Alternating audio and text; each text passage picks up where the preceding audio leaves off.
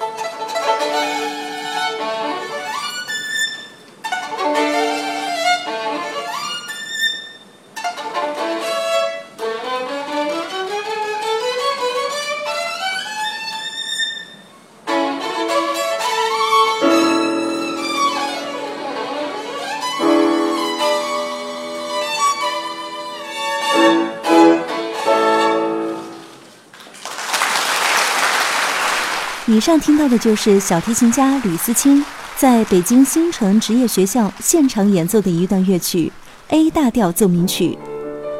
从四月二十七号到五月二十六号，为期一个月的五月音乐节系列公益演出的脚步还将继续来到人民大学、新闻大厦、协和医院、国家博物馆、亦庄经济开发区等地。小提琴家吕思清、管风琴演奏家沈凡秀、大提琴家朱一冰等中外演奏名家，以及意大利音乐家合奏团、英国皇家北方小交响乐团。特隆赫姆独奏团、龙四重奏、北京交响乐团、中央民族乐团等国内外演出团体都将参与其中，把动听的音乐及背后的趣事与更多的普通大众进行分享，努力让每一位观众都能成为室内乐最亲密的朋友，让室内乐的优美旋律响彻京城的各个角落，愿流动的音符陪伴你我度过都市生活的每一天。感谢您的收听，我们今天的节目就到这里，下次节目再见。